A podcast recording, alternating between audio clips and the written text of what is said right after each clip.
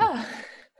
Il faut qu'on fasse mieux, hein, pardon. Mais c'est le problème, c'est qu'il faut qu'on sache qui va parler en premier, sinon ça va chaque fois être ça. Du Centre de recherche interdisciplinaire sur la diversité et la démocratie, je me présente Victor Alexandre Reyes Bruno. Vous écoutez la balado du CRIDAC. Nous avons la chance de nous entretenir aujourd'hui avec Catherine Chardès de l'équipe de recherche sur l'immigration dans le Québec actuel, le ERICA, et ancienne postdoctorante au CRIDAC, ainsi qu'avec Mireille Paquet, titulaire de la chaire de recherche sur la politique de l'immigration, également membre du CRIDAC. La série spéciale Penser le Québec d'après COVID-19 a pour objectif de sonder des chercheuses et chercheurs venus des sciences sociales et humaines sur ce qui attend le Québec dans un avenir rapproché pour répondre à la crise du COVID-19. Mireille Paquet et Catherine Chardès nous entretiennent aujourd'hui sur les fondations de notre régime d'immigration et les conséquences de la crise du COVID-19 sur celui-ci. Nous sommes jeudi, le 23 avril. Mireille, Catherine, bonjour. Bonjour. Bonjour. Pour le bénéfice de nos auditeurs, pourriez-vous euh, nous parler des travaux que vous meniez avant le déclenchement des mesures de confinement? Mireille? Comme à l'habitude, j'ai travaillé sur trop de dossiers en même temps, mais deux m'occupaient particulièrement. Premièrement, le déploiement d'un sondage auprès des organismes de prestation de services à l'échelle du Canada euh, quant à leur vision sur les villes sanctuaires à l'échelle du Canada. Malheureusement, ce, ce sondage-là est mis en pause et nous devons maintenant réfléchir à comment comment bouger ce projet-là parce que, bien entendu, les organismes sont soit fermés ou très occupés et n'ont pas le temps euh, de, pouvoir, de pouvoir répondre à notre sondage. Et je terminais aussi, euh, avec l'aide de Catherine, l'édition d'un ouvrage collectif sur le Québec comme société euh, d'immigration contemporaine, qui est le résultat des activités de l'équipe de recherche sur l'immigration dans le Québec actuel. Catherine, toi, tu travaillais sur quoi? Alors, euh, bah, moi, euh, je travaillais pas mal sur mon agenda de recherche pour l'instant, qui est euh, l'étude des politiques d'immigration et d'intégration dans les États fédéraux, mais vraiment en me concentrant sur l'échelon sous-national. Puis moi, je suis belge, donc j'ai beaucoup travaillé sur la Belgique. Et là, comme ben, j'étais au Canada, je travaillais beaucoup sur le Canada. Et donc, voilà, j'étais beaucoup en train de regarder dans les provinces qu'est-ce qui a été fait en termes de politique d'intégration, mais aussi des discours sur l'intégration, sur l'immigration. Puis je continue ça, ça voilà, on continue même s'il y a la crise. C'est sûr que c'est juste un peu chamboulé parce qu'on essaye aussi, aussi de voir comment ben, la crise actuelle, puis le virus, la pandémie même, affecte l'immigration en général. Puis c'est sûr que c'est une grosse question pour les chercheurs sur l'immigration pour l'instant. Donc, on a tous un peu adapté aussi nos agendas de recherche pour prendre ça en compte. On le voit, c'est du jamais vu quant au nombre d'États ayant fermé du moins partiellement leurs frontières. Mais euh, de telles restrictions ont déjà été appliquées. Là, on peut penser notamment aux, aux grandes guerres. En quoi cette crise-ci affecte différemment le régime d'immigration au Canada? Ben, ce qu'on voit, euh, c'est quand même intéressant, c'est que hum, c'est sûr qu'on on, essaie de se souvenir, d'essayer d'imaginer comment ça peut être dans le passé, est-ce que ça s'est déjà arrivé, mais il faut comprendre que c'est quand même anachronique en un sens parce qu'on était dans une façon de vivre en termes de migration, puis de mobilité humaine, puis de contrôle de régulation de ces mobilités qui était inédite. C'était vraiment un paradigme de l'hypermobilité, c'est-à-dire tout le monde bougeait, il y avait énormément de mouvements entre des régions du monde, il y avait des moyens de connexion incroyables. Donc, les mobilités humaines, elles étaient ultra développées. C'est pas du tout comparable à ce qu'on a pu connaître même il y a 20, 30, 50 ans. Donc ça, c'est vraiment important de le, de, le, comprendre. Puis c'est ça euh, vraiment le caractère inédit. C'est dans un monde hyper connecté, dans un monde où on prenait l'avion comme on prenait un train, puis où les gens euh, se déplaçaient partout. Tout mmh. d'un coup, plus de 145 États ferment leurs frontières totalement ou partiellement. Puis ça, c'est vraiment nouveau. Donc voilà, c'est ça que c'est vraiment la, le contraste qu'il y a entre la situation actuelle de mobilité puis les mesures qui ont été prises, qui conduisent en fait à une immobilité choisie et voulue par les États, qui est totalement euh, inédite, mais surtout assez spectaculaire, mais pour notre génération évidemment. Hmm. Oui. Je pense aussi que euh, ce qui est particulièrement spectaculaire, c'est que ça démontre certaines capacités des États justement à mettre en place ces stops-là à la mobilité. Nous, les chercheurs en immigration, euh, on parle souvent de cette espèce de tension-là qu'il peut y avoir entre le fait que les États ne sont pas entièrement capables d'arrêter les mouvements, donc les frontières ne seront jamais étanches, euh, il y aura toujours des mouvements, mais d'un autre côté, du fait que certaines personnes vivent des mobilités hautement réduites ou des potentialités de mobilité hautement réduites, alors que d'autres ont un potentiel de mouvement très important. Et là, la période actuelle nous permet de voir tout ça de façon vraiment très, très, très visible. Et d'un autre côté, nous permet de voir que justement, ces inégalités-là en matière de mobilité, elles demeurent importantes. C'est-à-dire qu'il y a des gens qui ont pu euh, se réfugier dans des endroits où les systèmes de santé sont de qualité, on peut aller chercher refuge. Euh, et, on le voit aussi, euh, juste comme ça, même à l'échelle du Québec, hein, des gens qui peuvent aller dans leur maison de vacances, des gens qui peuvent pas aller dans leur maison de vacances, des gens qui peuvent quitter Montréal, des gens qui peuvent pas quitter Montréal. Mais la réalité, c'est que ces inégalités-là, au niveau de la mobilité, elles se jouent aussi par rapport à qui pourra quitter un camp de réfugiés, qui sera pris dans un hotspot, qui sera pris dans un endroit où ils n'auront pas accès à des droits de base au niveau de la santé et du service sanitaire. Et ça, bien entendu, euh, c'est quelque chose que euh, c'est quelque chose qu'on a vu à différents moments dans l'histoire, mais comme Catherine le disait, l'amplitude de euh, ces mouvements-là et ou de l'absence de mouvement est vraiment sans précédent, du moins pour notre génération. Je pense que c'est c'est très bien ce que Catherine a dit justement par rapport à ce contraste-là entre un monde hyper mobile et un arrêt, c'est substantiel. Hmm. Pouvez-vous nous éclairer sur l'originalité du système d'immigration canadien et l'exception canadienne, entre guillemets? Oui, avec plaisir. Donc, euh, c'est vrai que moi, je le vois fort puisque je suis un peu l'européenne de service souvent qui regarde le Canada avec les gros yeux. C'est vrai que souvent on parle de l'exception canadienne.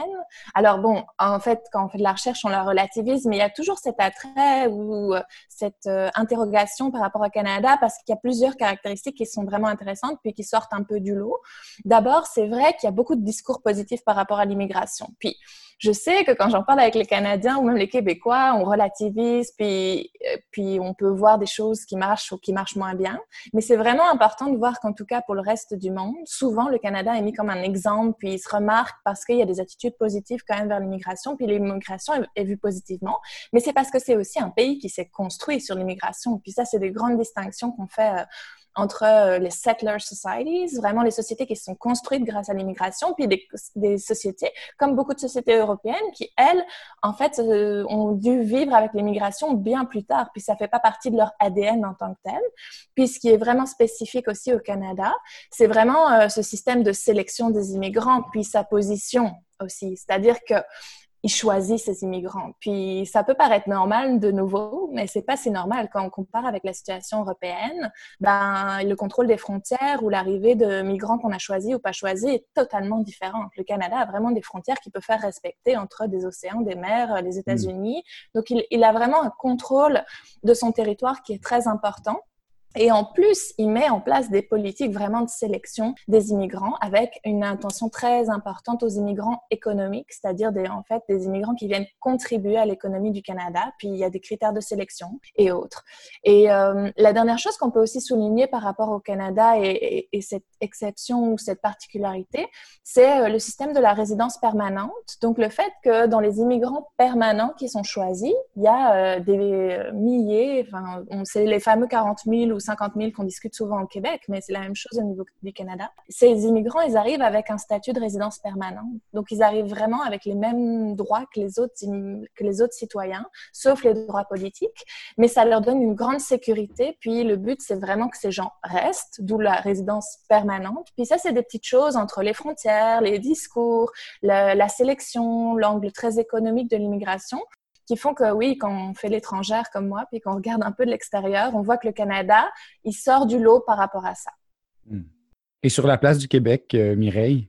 Euh, déjà, euh, déjà, faut voir que le Québec s'inscrit dans la même logique et dans la même approche générale que le Canada, c'est-à-dire que les objectifs de résidence permanente, les objectifs d'immigration sélectionnée sont hautement, euh, sont hautement présents et structurants au Québec. Ce qu'on voit habituellement dans euh, les recherches comparées, c'est qu'au Québec, la place de la langue a été quand même prépondérante dans la question de la sélection des immigrants, c'est-à-dire que le Québec s'est euh, battu dès les années 60 pour avoir un contrôle euh, sur l'immigration, non pas pour euh, restreindre l'immigration, comme c'est souvent le cas dans des sociétés où on a un, nationalisme euh, minoritaire, mais bien plus pour être capable de sélectionner des immigrants qui ne représenteraient pas nécessairement un, un, danger pour la survie de la langue française, mais bien plus qui, qui orienteraient ou qui aideraient à son développement et sa vitalité. De plus en plus, ce qu'on voit par contre, c'est une convergence du Québec avec euh, les critères de sélection dans euh, les autres euh, des autres gouvernements au,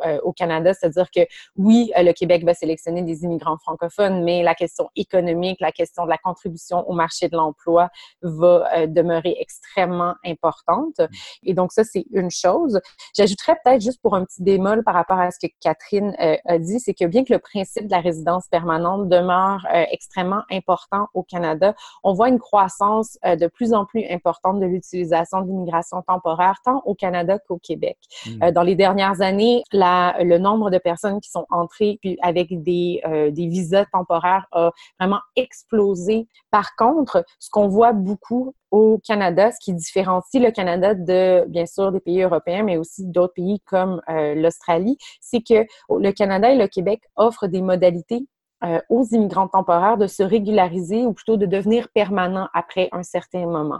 Et pour les gens qui nous ont écoutés, je pense que le meilleur exemple de ça, parce qu'il a été dans les médias, euh, c'est le programme de l'expérience québécoise, le PEQ, euh, mm. où des gens qui viennent sous des permis temporaires peuvent, après avoir travaillé à temps plein et avoir rempli d'autres conditions euh, pendant quelques années au Québec, devenir résident permanent. Donc, ce qu'on voit de plus en plus, c'est que oui, l'objectif de permanence reste là au Canada et au Québec, mais euh, de plus en plus, ce qu'on voit, c'est la croissance d'un modèle à deux vitesses où les gens arrivent au Québec ou au Canada travaillent pour quelques années, font montre finalement de leur capacité à s'intégrer et après ça sont invités à rester euh, de façon permanente. Et j'en parle ici parce que euh, ben c'est sûr que ce mouvement-là a été hautement critiqué parce que les, programmes d'immigration temporaire créent une précarité importante pour les nouveaux arrivants. Non, non seulement parce que les nouveaux arrivants sont à la merci des employeurs, par exemple, sont des gens qui vont leur donner des, des, des moyens de travailler. Mais ces gens-là sont aussi à la merci des gouvernements, comme on l'a vu dans le cas du PEQ, où finalement, le gouvernement peut facilement changer sa politique en cours de route et dire finalement, ce, cette possibilité-là de régularisation, on, on ne vous l'offre plus. Et cette précarité-là, elle est importante à comprendre. Cette croissance-là de la précarité, elle est importante à comprendre parce que, pour en revenir à la période qu'on vit actuellement, les, euh, les immigrants temporaires, les travailleurs temporaires, et là, je pense en particulier aux travailleurs agricoles, on leur permet euh, de venir au Canada. Et bien que ces personnes-là, habituellement, elles n'ont pas, euh, les travailleurs agricoles n'ont pas nécessairement des possibilités de régularisation, on voit que c'est clairement par là que les frontières vont se réouvrir. C'est-à-dire que c'est par l'immigration temporaire, c'est par des permis de courte durée qu'on risque de bouger vers le déconfinement de nos frontières. Et il faudra, quand on réfléchit à ça, ne pas oublier la précarité intrinsèque de ces expériences-là, de ces modalités-là de, mouvement et de migration, euh, tant au Canada qu'au Québec. Hmm. Est-ce qu'on peut penser que le discours autour de l'immigration va changer dans un contexte post-COVID-19? C'est sûr qu'on est vraiment dans la politique fiction parce qu'on ne sait pas du tout euh, ce qui va arriver dans les prochaines années. Euh, c'est sûr aussi que le Québec est, euh, bien entendu, subordonné à la décision fédérale d'ouvrir ou de fermer les frontières et de permettre le retour de l'immigration euh, de masse vers le Canada euh, ou non. Euh, ceci étant dit, en admettant que on bouge vers une réouverture à l'immigration, ce qui est particulièrement important pour Catherine et moi et ce à quoi on réfléchissait beaucoup en écrivant le texte, c'est que dans les dernières années, ce qui a été vraiment, ce qui a été vraiment important pour les gouvernements comme euh, logique pour expliquer l'ouverture à l'immigration, ça a été la logique que euh, l'immigration est importante pour répondre aux pénuries de main-d'œuvre et que l'immigration est importante pour le développement économique. Et ça, mm. c'est vraiment la façon dont le gouvernement a été capable d'aller, euh, et les gouvernements successifs euh, au Québec ont été capables d'aller chercher un consensus sociétal autour de ça. Ce qu'on voit se profiler, c'est une crise économique importante, c'est des taux de chômage incroyables et tout ça. Alors, c'est sûr que cet argument-là n'aura plus nécessairement la force qu'il avait au cours des dernières années. Et donc hmm. là, la question, c'est est-ce que le Québec va être en mesure de trouver un autre argument, une autre logique pour euh, mobiliser la société vers l'ouverture à l'immigration. Euh, et ça, ben, ça, je pense qu'on est tous un peu en train de se demander si ça pourrait avoir l'air de quoi, mais c'est sûr que euh, ce qu'on voulait vraiment mettre de l'avant dans le texte, c'est les bases très chambranlantes finalement que sont ce consensus économiste-là. C'est-à-dire que oui, bien entendu, l'immigration est importante pour les réponses pour le marché de l'emploi à court terme, mais comme plusieurs l'ont dit avant nous, c'est ces, justifications-là, elles sont extrêmement sensibles à des fluctuations du marché et elles ne mm. permettent pas vraiment de s'inscrire dans une logique d'ouverture plus large. Mm. Oui, Catherine. Comme le disait Mireille, ce qui est vraiment intéressant, c'est de voir en fait aussi la question des discours, parce que c'est ça qui va beaucoup jouer, c'est qu'est-ce qu'on va dire sur les immigrants, puis qu'est-ce qu'on en dit aujourd'hui aussi. Puis c'est ça qu'on essaye aussi un peu de regarder, c'est voir que c'est un point un peu de basculement peut-être qui va se passer. Parce que ce mouvement dont on parle économiste ou de voir vraiment l'immigration comme économique existe au Québec, mais il existe dans d'autres pays. Puis on l'a vu que c'est fort, puis c'est un mouvement fort. Puis il y a des, des, chercheurs en immigration qui l'ont vraiment euh, mis en avant pour montrer comment ben, l'accès à la nationalité, devenait, de citoyenneté, nationalité devenait de plus en plus dur dans beaucoup de sociétés, que l'immigration temporaire explosait, que même quand il y avait des passages pour justement acquérir des statuts plus permanents, ces passages, ben, ils étaient euh, souvent finalement euh, affaiblis dans certaines circonstances. Puis la grande question qu'on a là, c'est est-ce que une pandémie avec l'arrêt total de la mobilité, puis un moment où on est quand même guidé par la peur, puis l'incertitude par rapport au lendemain, est-ce que ça va faire le repli sur soi? Puis hmm. ça, en fait, je veux dire, c'est pas que le Québec, c'est une question qui se pose vraiment de manière globale, puis qui est difficile parce qu'évidemment, à la fois euh, il y a ce discours qu'on peut voir nationaliste hein, qui émerge dans beaucoup de pays, de hmm. patriotisme ou de sauver son peuple, puis protéger ses citoyens. Mais qui sont les citoyens Puis la question de la solidarité, du coup, elle, se pose dans d'autres euh, dans d'autres termes, puisque la solidarité, pour l'instant, elle est très intérieure aux frontières, mais intérieure, ah ben, ça dépend de notre référent, mais ça peut être le Québec, ça peut être le Canada, mais intérieur à, cette communauté. Puis la question, c'est est-ce qu'on va réussir à un moment, après la crise, est-ce que cette solidarité va sortir de la communauté? Puis voilà, ça c'est un peu la balance, mais il n'y a pas que le Québec qui va être confronté à ça. Hmm. La seule chose sur laquelle on insiste avec Mireille dans le texte, c'est que faut bien voir dans quoi ça s'inscrit et de manière globale, mais aussi au Québec. Puis parce que de plus en plus cet argument de qu'est-ce que les immigrants font pour nous, puis euh, ils viennent combler, on a besoin de la main d'œuvre, ben, on sait que cet argument va pas être facile à tenir parce que tout mhm. simplement les taux de chômage vont être beaucoup plus hauts. Puis est-ce qu'on préférera la main d'œuvre intérieure, interne, nationale à la, à la main d'œuvre externe? Et comment est-ce qu'on va changer le discours? Est-ce qu'on changera le discours? Est-ce qu'on gardera les mêmes politiques? Est-ce qu'on fera rien? C'est vraiment ça qui euh, doit être gardé à l'œil parce que c'est des moments comme ça qui sont des grands moments de changement dans les discours et plus tard, surtout dans les politiques publiques et puis de manière générale, qui peuvent refonder totalement un régime d'immigration. C'est donc des débats qui se superposent un peu comme tu disais avant qu'on commence l'enregistrement. Oui, en fait, c'est ça qui est vraiment intéressant dans le Québec. Puis on, écrit là sur l'immigration, mais Mireille et moi, ça fait là longtemps qu'on réfléchit ensemble à l'immigration au Québec, puis aux politiques, au discours. Puis c'est sûr que ça va venir se superposer aux débats qui étaient déjà présents avant la crise. Là, on a l'impression que tout est un peu sur pause, euh, même la politique euh, politicienne, euh, genre les débats partisans, les oppositions. On est dans la gestion de crise, puis on est dans l'immédiateté. Mais au moment où on va réouvrir le débat, puis où il faudra rediscuter des seuils d'immigration, parce qu'à un moment, il va y avoir des demandes pour pour voir qu'est-ce qu'on fait, même si la planification, elle est pluriannuelle. Donc, normalement, la planification, elle est faite, elle est prévue jusqu'en 2022 par hmm. la CAC. Bon, c'est sûr que ça va venir se euh, superposer à d'autres débats québécois, puis aussi à euh, des sensibilités québécoises, puis à des débats qui étaient déjà présents avant la crise, les débats sur la diversité, la laïcité, les valeurs, le nombre d'immigrants ou très important aussi, cet équilibre entre immigration temporaire et immigration permanente, mais comme le disait Mireille, surtout les passerelles qui existent de l'une à l'autre. Et ça, c'est vraiment des, points importants qu'il faut garder à l'œil. Puis au Québec, il faut aussi comprendre la société québécoise, puis la société distincte, mais il y a beaucoup de débats qui sont particuliers et distincts et il aussi, faudra aussi en prendre compte dans la compréhension de la crise et de l'après-crise sur l'immigration. Mireille, dans le contexte où les mesures de distanciation sociale pourraient être appelées à durer des mois, voire des années, selon les scénarios les plus pessimistes, que l'économie risque d'être chamboulée, donc on fera probablement moins appel à la main-d'œuvre étrangère, ça ne serait pas le temps en ce moment de remettre en question les principes de base de l'immigration au Canada et au Québec? La question est grande euh, et euh, je pense que comme Catherine l'a dit précédemment, la société québécoise est distincte, mais en même temps pas si distincte de ce qui se passe à l'heure actuelle. Le régime mondial de gestion de l'immigration est sous pression depuis plusieurs années. Beaucoup des principes directeurs, en particulier les principes de protection et les principes associés aux droits des réfugiés, sont bafoués depuis des années. Euh, on, a pu le voir avec la crise des réfugiés de 2015, mais ça continue. Les immigrants sont criminalisés, les immigrants sont mis en détention, les immigrants meurent. Il y a peu de solidarité entre les États. Donc, je pense que la crise actuelle va continuer à exacerber cette réalité-là et tout principe, tout remise en question, je pense, des principes à l'échelle internationale doit prendre en compte ça. C'est-à-dire que COVID n'a pas créé entièrement des nouvelles situations et que les bases qui avaient été mises en place de ce régime mondial-là qui venait surtout de la période d'après-guerre, sont déjà extrêmement chambranlantes.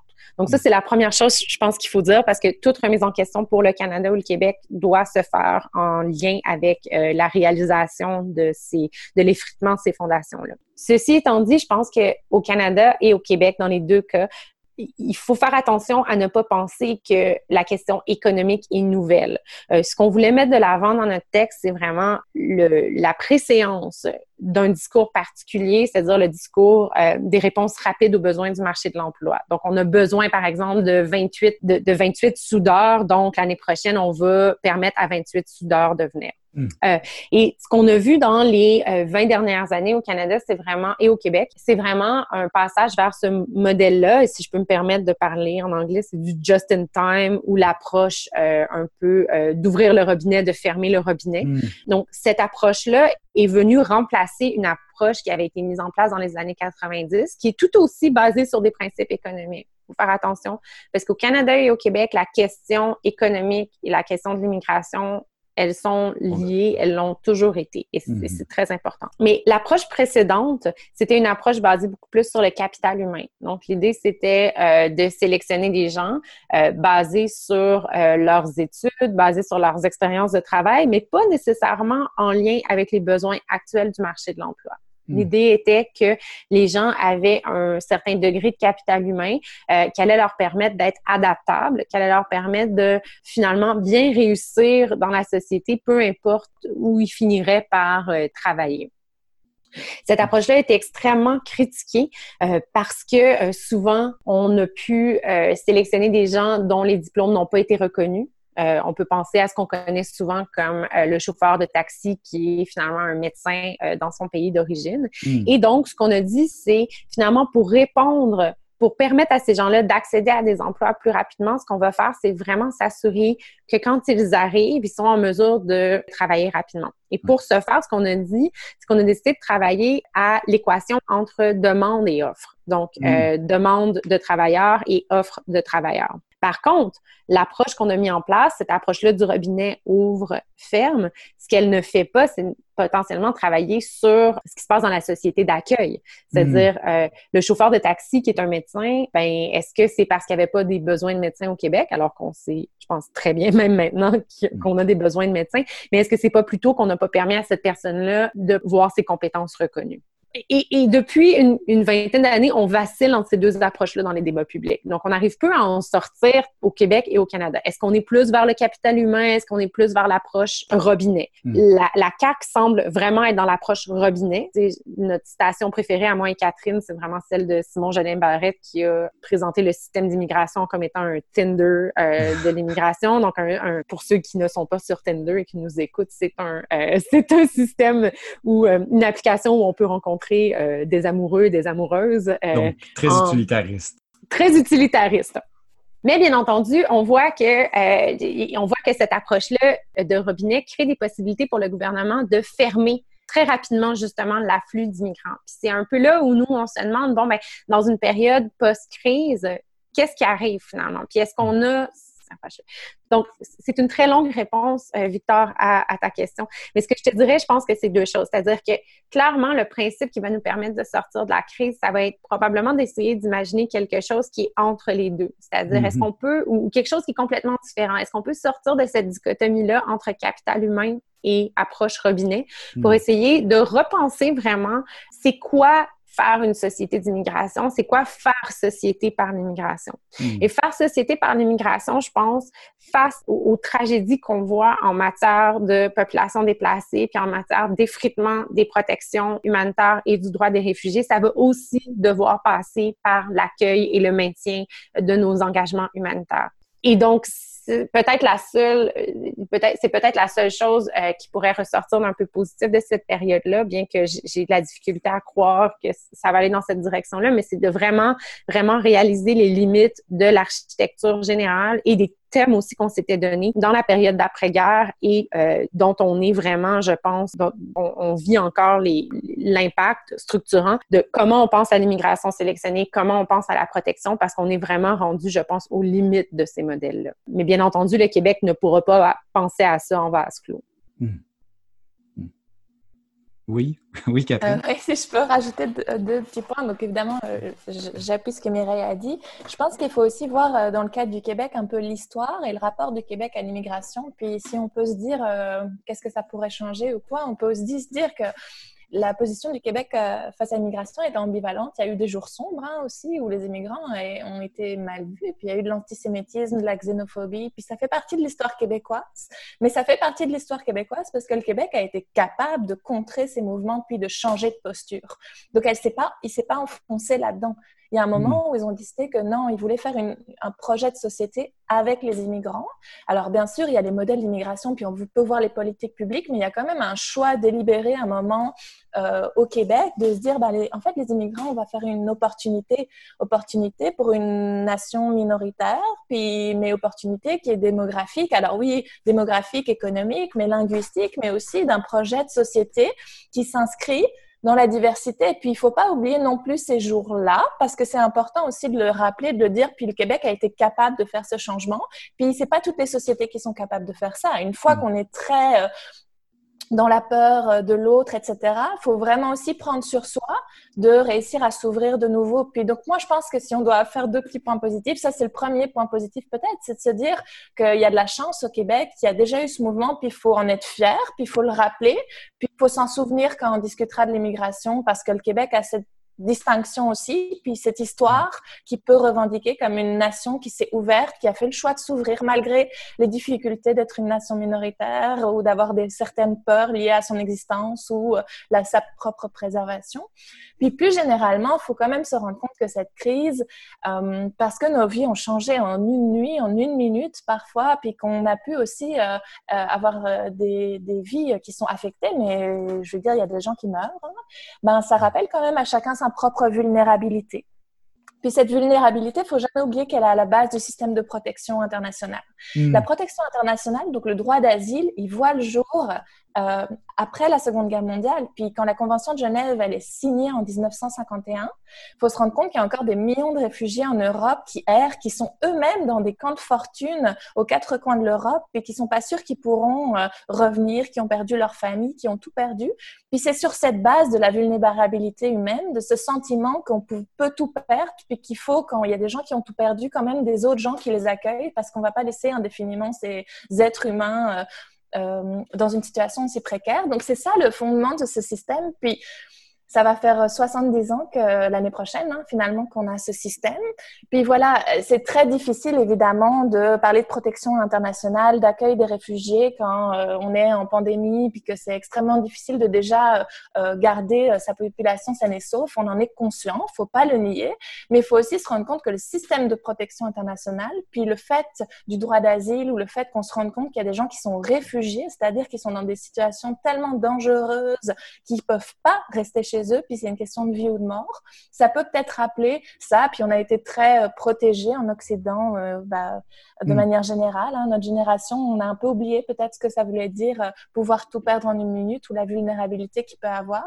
Puis ça, c'est vraiment important peut-être aussi de se le rappeler quand il y aura ce débat, c'est que ben, face au virus, il n'y en a pas qui ont été tellement plus protégés que d'autres. Oui, les réactions sont différentes, mais le virus, il est arrivé partout, puis on est tous menacés aussi aujourd'hui. Puis ça peut peut-être un petit peu rappeler à tout le monde à quel point il y a des situations extrêmement difficiles et précaires qui sont vécues par des réfugiés aux quatre coins du monde aujourd'hui encore.